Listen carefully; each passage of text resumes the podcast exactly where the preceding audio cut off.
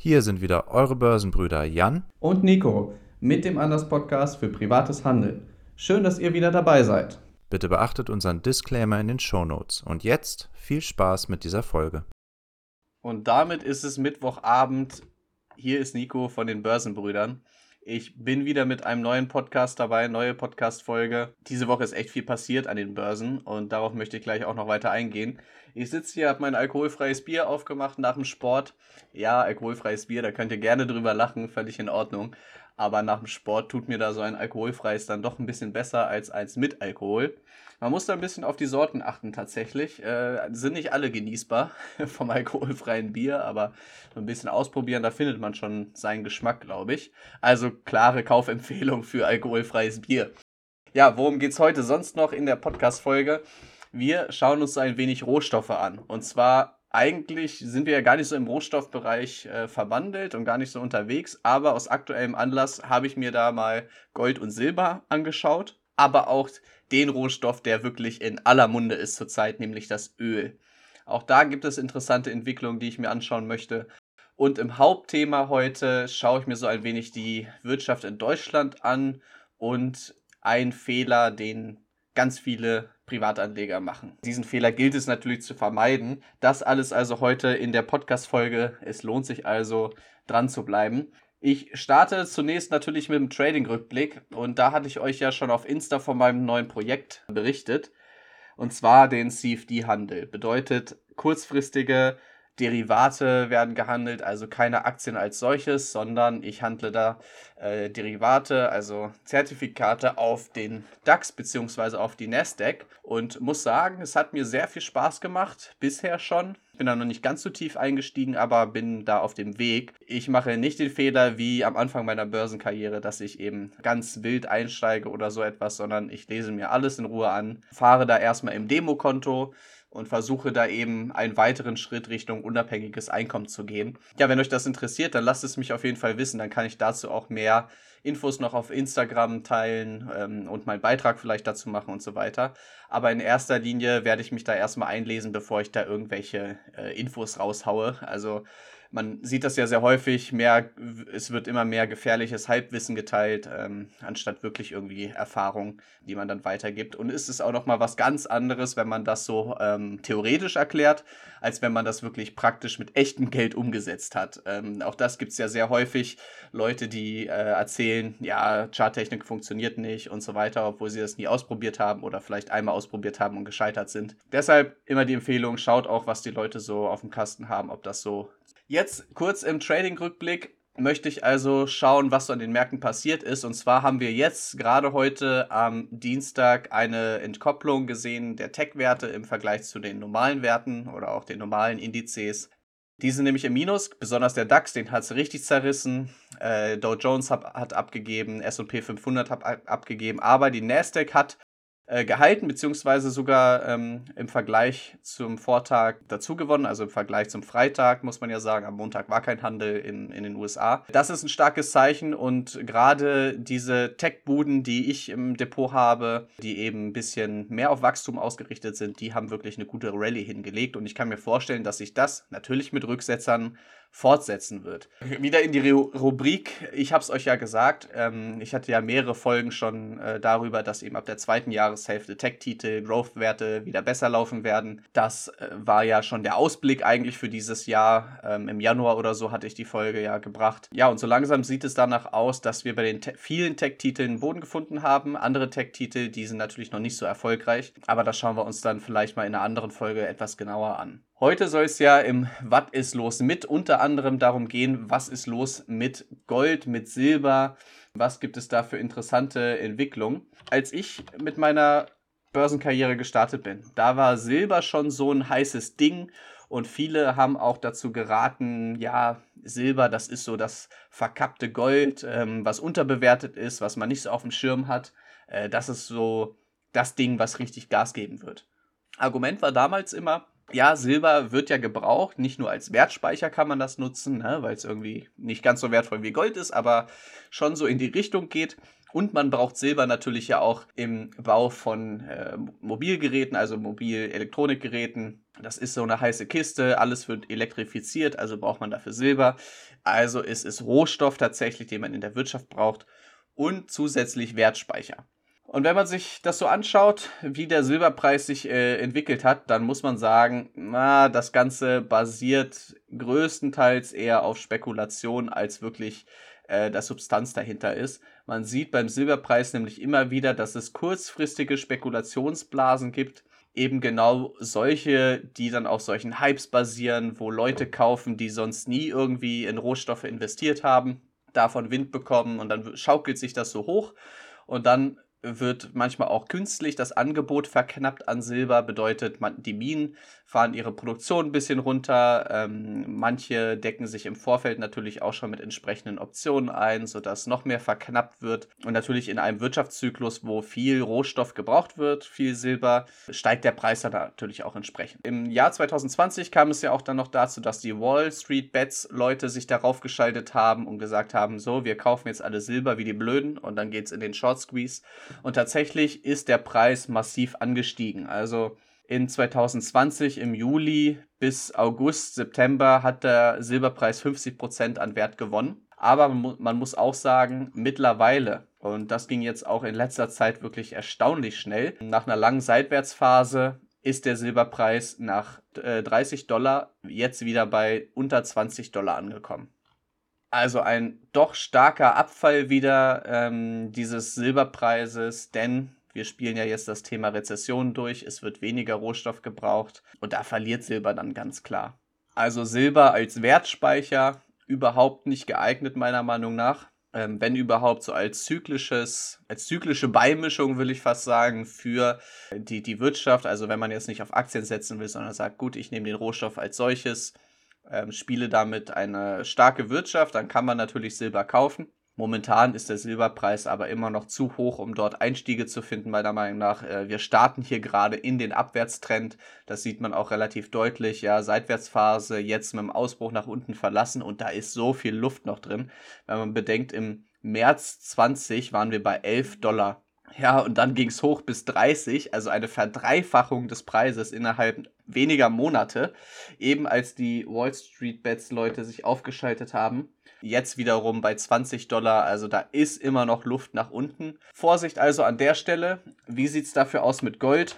Nun, Gold auch da, gerade wenn man irgendwie jung ist und auf Rendite aus ist, ja, man ist jung und braucht das Geld, ähm, ist Gold auch nicht wirklich zu gebrauchen. Rendite wird da kaum erzielt. Also wir bewegen uns da auch größtenteils in Seitwärtsphasen, auch wenn natürlich über die Zeit her, wenn man jetzt weit zurückschaut, natürlich Renditezuwachs vorhanden ist. Das ist ja völlig klar, eben weil der Rohstoff endlich ist, weil viele Zentralbanken gekauft haben und, und, und. Natürlich spielt auch die Inflation eine Rolle, aber im Vergleich zu Aktien schneidet man immer viel, viel schlechter ab. Und auch jetzt, wenn man sich anschaut, gerade heute an dem Tag, macht der Goldpreis einfach mal minus 2,3 Prozent. Und dazu sei gesagt, das ist für Gold schon sehr viel oder eine starke Bewegung, denn der Goldpreis ist ja relativ konstant eigentlich, hat wenig Schwankungen am Tag, macht eben so Bewegungen, ähm, wenn man jetzt mal eine größere nimmt, so vom halben Jahr, waren das so von Dezember 21 bis zum März 22, also ein starker Anstieg von 17 Prozent. Und das ist beim Gold eben schon sehr viel. Jetzt ging es wieder richtig runter. Und auch hier eben die Frage, wo da die Rendite erwirtschaftet wird von Gold. Also Gold selbst hat natürlich in dem Sinne nichts, was an Mehrwert schafft, sondern es geht einfach darum, dass Leute daran glauben, ähnlich wie ja beim Silber, bei Bitcoin oder ähnlichem. Da wird jetzt noch nicht wirklich äh, irgendwas erwirtschaftet.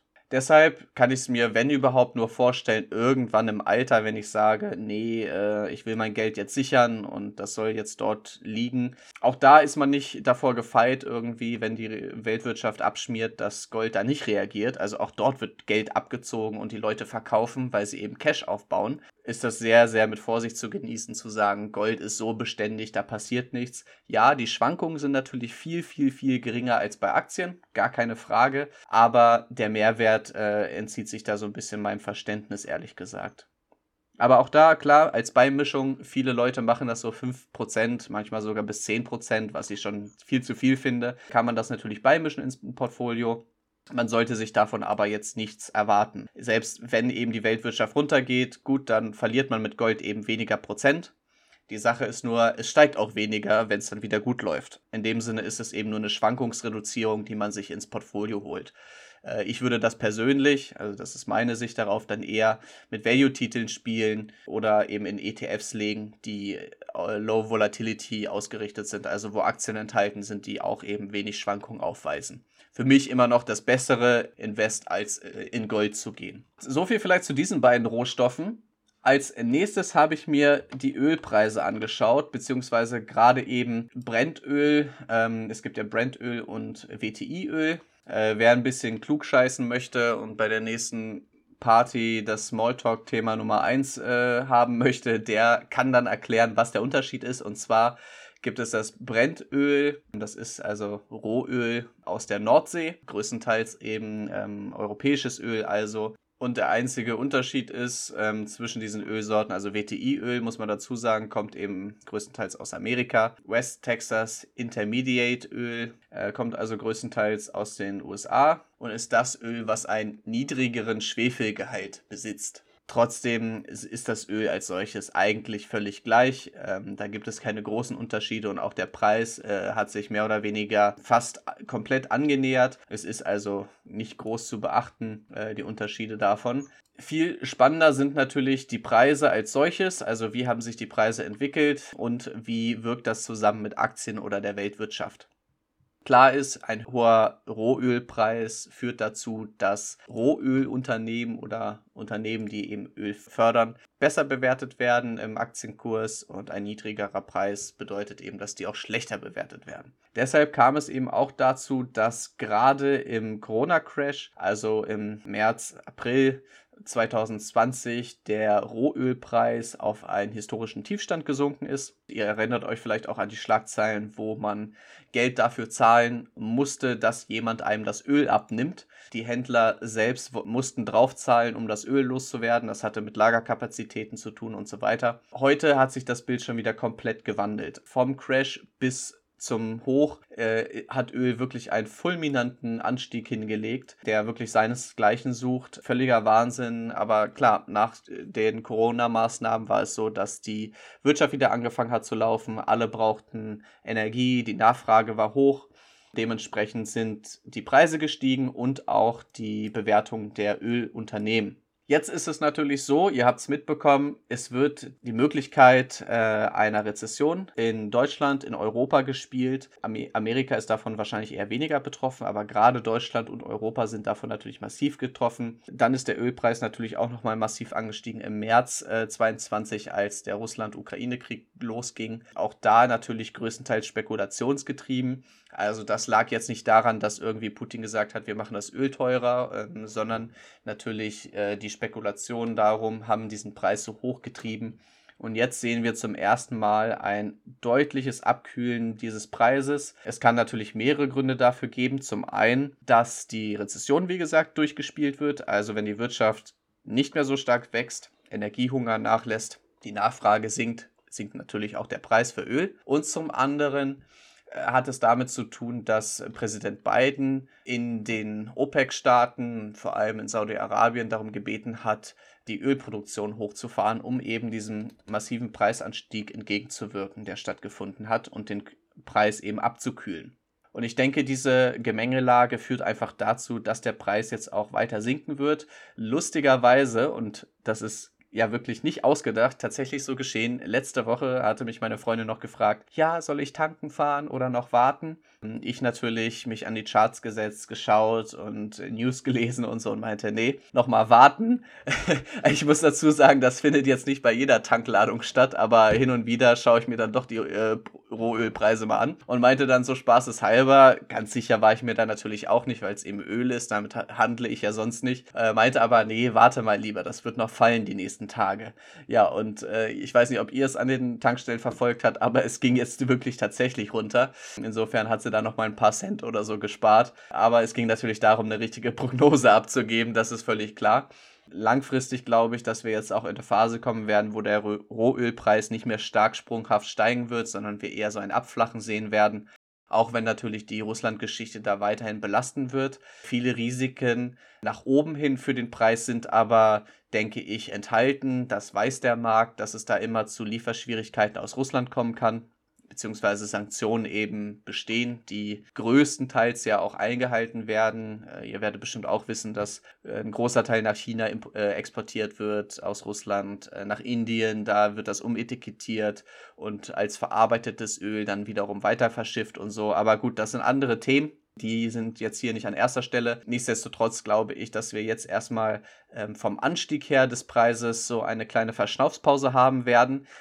Dennoch ist hier noch ein Widerstand eingezeichnet in diesem Chart von mir und der ist noch nicht durchbrochen. Bedeutet, der Preis ist immer noch, wenn er jetzt weiter ansteigen sollte, im normalen Aufwärtstrend. Wie ihr das so wisst, Aufwärtstrends sind sehr stark oder können sehr stark sein. Es ist noch keine Trendumkehr geschafft. Deshalb immer noch mit Vorsicht zu genießen. Die Ölfirmen würde ich persönlich zumachen, wenn ich da schon lange drin bin oder zumindest mal Gewinne mitnehmen. Äh, ich habe jetzt aber auch gelesen, dass Warren Buffett irgendwie sogar nachgekauft hat noch bei Ölunternehmen, was ich sehr spannend finde. Kann natürlich sein, dass das einzelne Unternehmen sind, die jetzt noch unterbewertet sind kann ich jetzt nicht hundertprozentig nachvollziehen, da nochmal jetzt eine große Position rein zu investieren.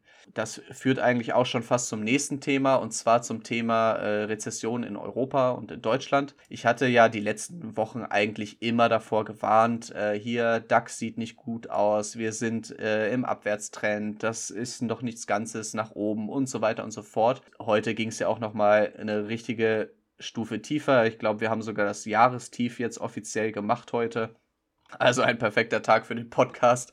Ich kann mir vorstellen, dass wir hier nochmal eine Gegenbewegung sehen im DAX. Also sehr, sehr kurzfristig natürlich. Ich weiß nicht, wie viele von euch tatsächlich so kurzfristig unterwegs sind und den DAX handeln. Aber so bis 12.6 sollten wir nochmal hochlaufen. Also 12.600 Punkte zumindest ankratzen ähm, in dem Bereich. Das können, kann ich mir noch vorstellen. Wenn es aber tatsächlich so weitergehen sollte, dass der Erdgasstopp dann irgendwann kommt nächste Woche, dass die Unternehmen ja, in Schwierigkeiten einfach bekommen aufgrund der hohen äh, Energiepreise, sieht es halt sehr, sehr schlecht aus für die Wirtschaft bzw. für den DAX, der ja sehr industrielastig ist, einfach nach wie vor.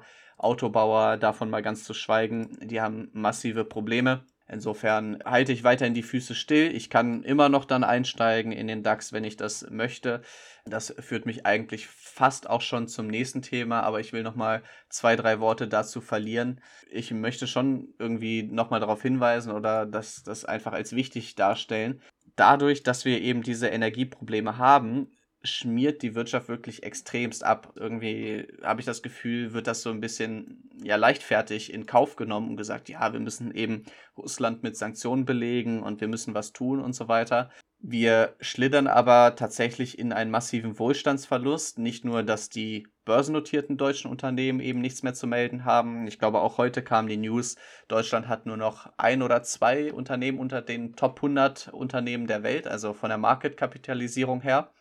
Das ist SAP, glaube ich. Nee, bei SAP nicht mehr. Nur noch Linde war es, genau so rum. Nur noch Linde, was ja eigentlich auch kein deutsches Unternehmen mehr ist, sondern ja so aufgesplittet ist in amerikanischen Teil beziehungsweise englischen Teil, glaube ich. Insofern ist das ja auch jetzt nicht mehr ein richtiges deutsches Unternehmen, sondern eben auch international.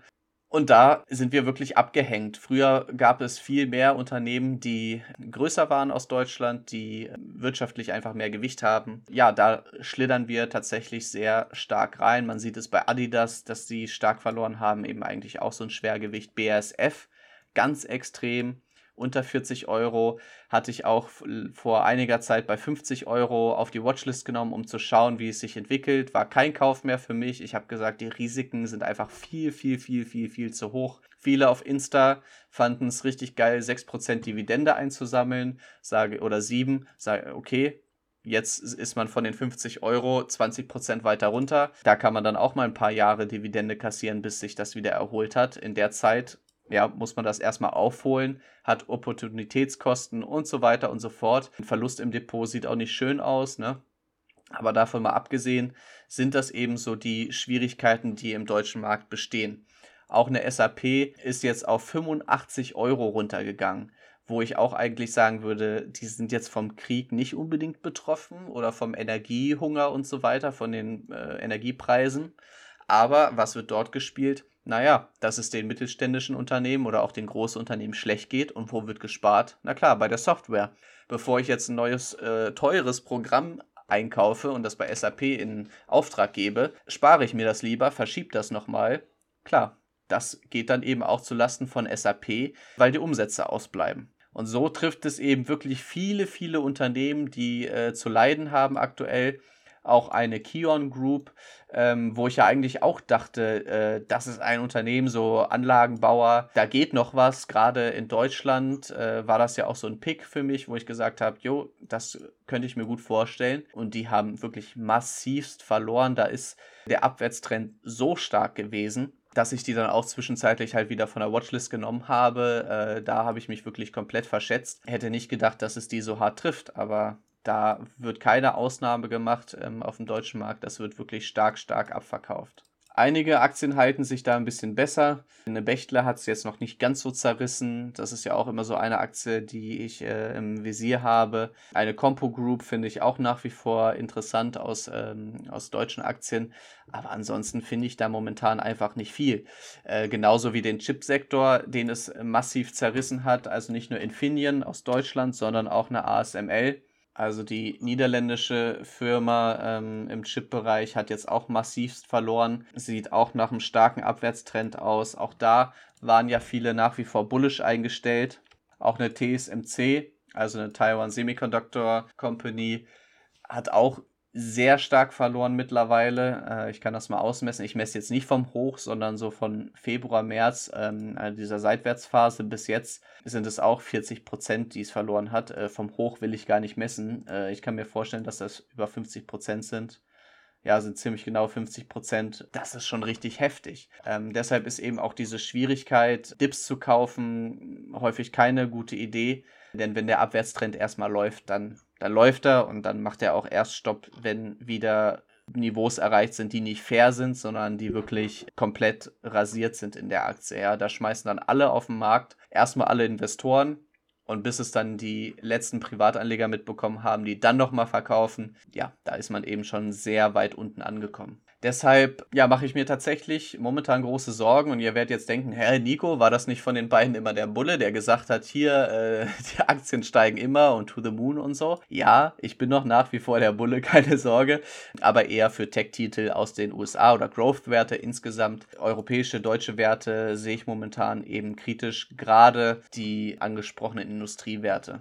Was bedeutet das jetzt? Äh, sollte man jetzt verkaufen und ähm, alles in Wind schlagen, wie es viele Privatanleger zurzeit wohl machen?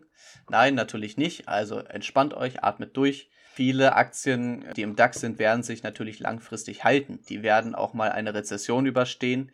Die werden auch äh, den Russlandkrieg äh, mit der U und Ukraine überstehen. Die werden das schaffen, die werden sich auch erholen. Man muss dann nur mal ein bisschen weiter in den Charts zurückschauen. Bei einer BSF sowieso, die ist ja sehr zyklisch, aber auch bei einer Adidas, da sind wir jetzt ziemlich genau beim Corona-Tief angekommen und auch danach hat sie sich erholt. Und wenn wir noch weiter zurückschauen, da gab es auch schon Rücksetzer von mehreren 20, 30, 40 Prozent und auch da hat sich die Aktie immer wieder erholt und das wird für viele, viele Unternehmen gelten, die ein solides Geschäftsmodell haben. Die Frage ist natürlich nur, möchte ich so lange warten oder äh, habe ich nicht andere Möglichkeiten und achte darauf, welche Aktien gut laufen. Das ist ja so mein Ansatz, dass ich versuche, diese Verluste, die ich gegebenenfalls eben durch meine Käufe erzielt habe oder in die ich gelaufen bin, dann auch zu begrenzen und zu sagen, bis hierhin und nicht weiter. Hier sind Niveaus erreicht, ähm, wo es nur noch tiefer gehen könnte. Ich nehme das Geld raus und tue es lieber in die Werte, die sich gut halten oder die vielleicht sogar profitieren von dieser Krise.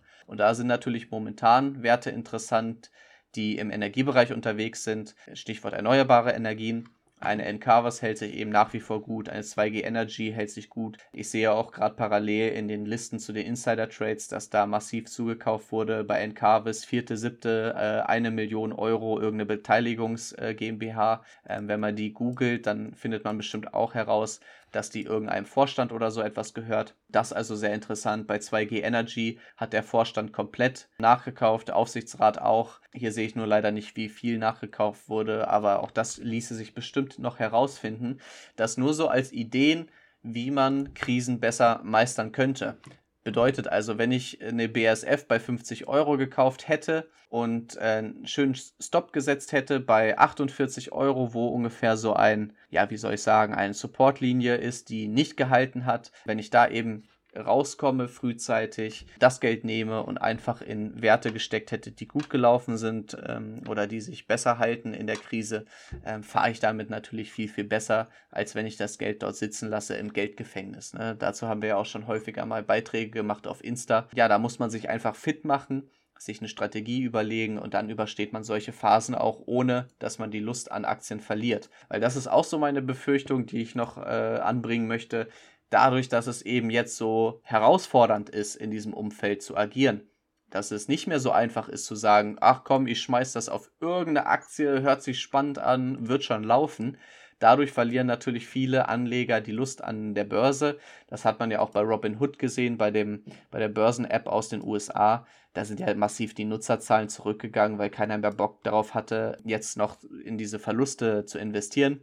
Viele haben auch alles einfach verkauft und gesagt, keinen Bock mehr darauf, ich halte mich raus. Das sehen wir eben auch bei den Umsatzzahlen bei Lang und Schwarz, bei FlatEx. Das war in letzter Zeit rückläufig. Deshalb da auf jeden Fall aufpassen und nicht diesen Fehler machen. Man muss aus seinen Fehlern eher lernen, besser machen, anpassen und dazu versuchen wir auch immer wieder Tipps zu geben. Zum Beispiel auch solche Tipps wie die Deutsche Telekom, die nach wie vor guten Chart hat, ähm, vernünftig läuft, auch wenn sie heute natürlich auch verloren hat, aber im Vergleich immer noch sehr stark ist. Da werden ja auch durch die T-Mobile-Tochter aus den USA massivst Werte oder Börsenwerte geschaffen, die sich hier im Kurs eben auch mit widerspiegeln.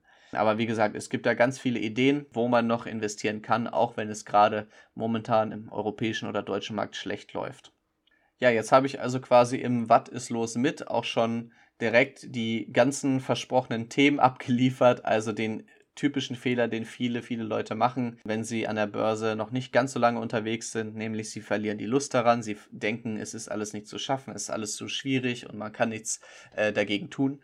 Doch, das kann man, auch mit wenig Aufwand. Es hilft, wenn man sich eben ab und an damit beschäftigt, sich eine klare Strategie einfach äh, zurechtlegt und die Stop-Loss einfach durchzieht. Ja? Also blöd es klingt, man kann mit Preisalarm arbeiten und dann im nächsten Moment verkaufen, äh, sodass man sich wirklich nur damit beschäftigen muss, wenn es soweit ist, dass man handeln muss. Mm, da gibt es ganz viele Möglichkeiten, die man dann eben auch wirklich nutzen sollte.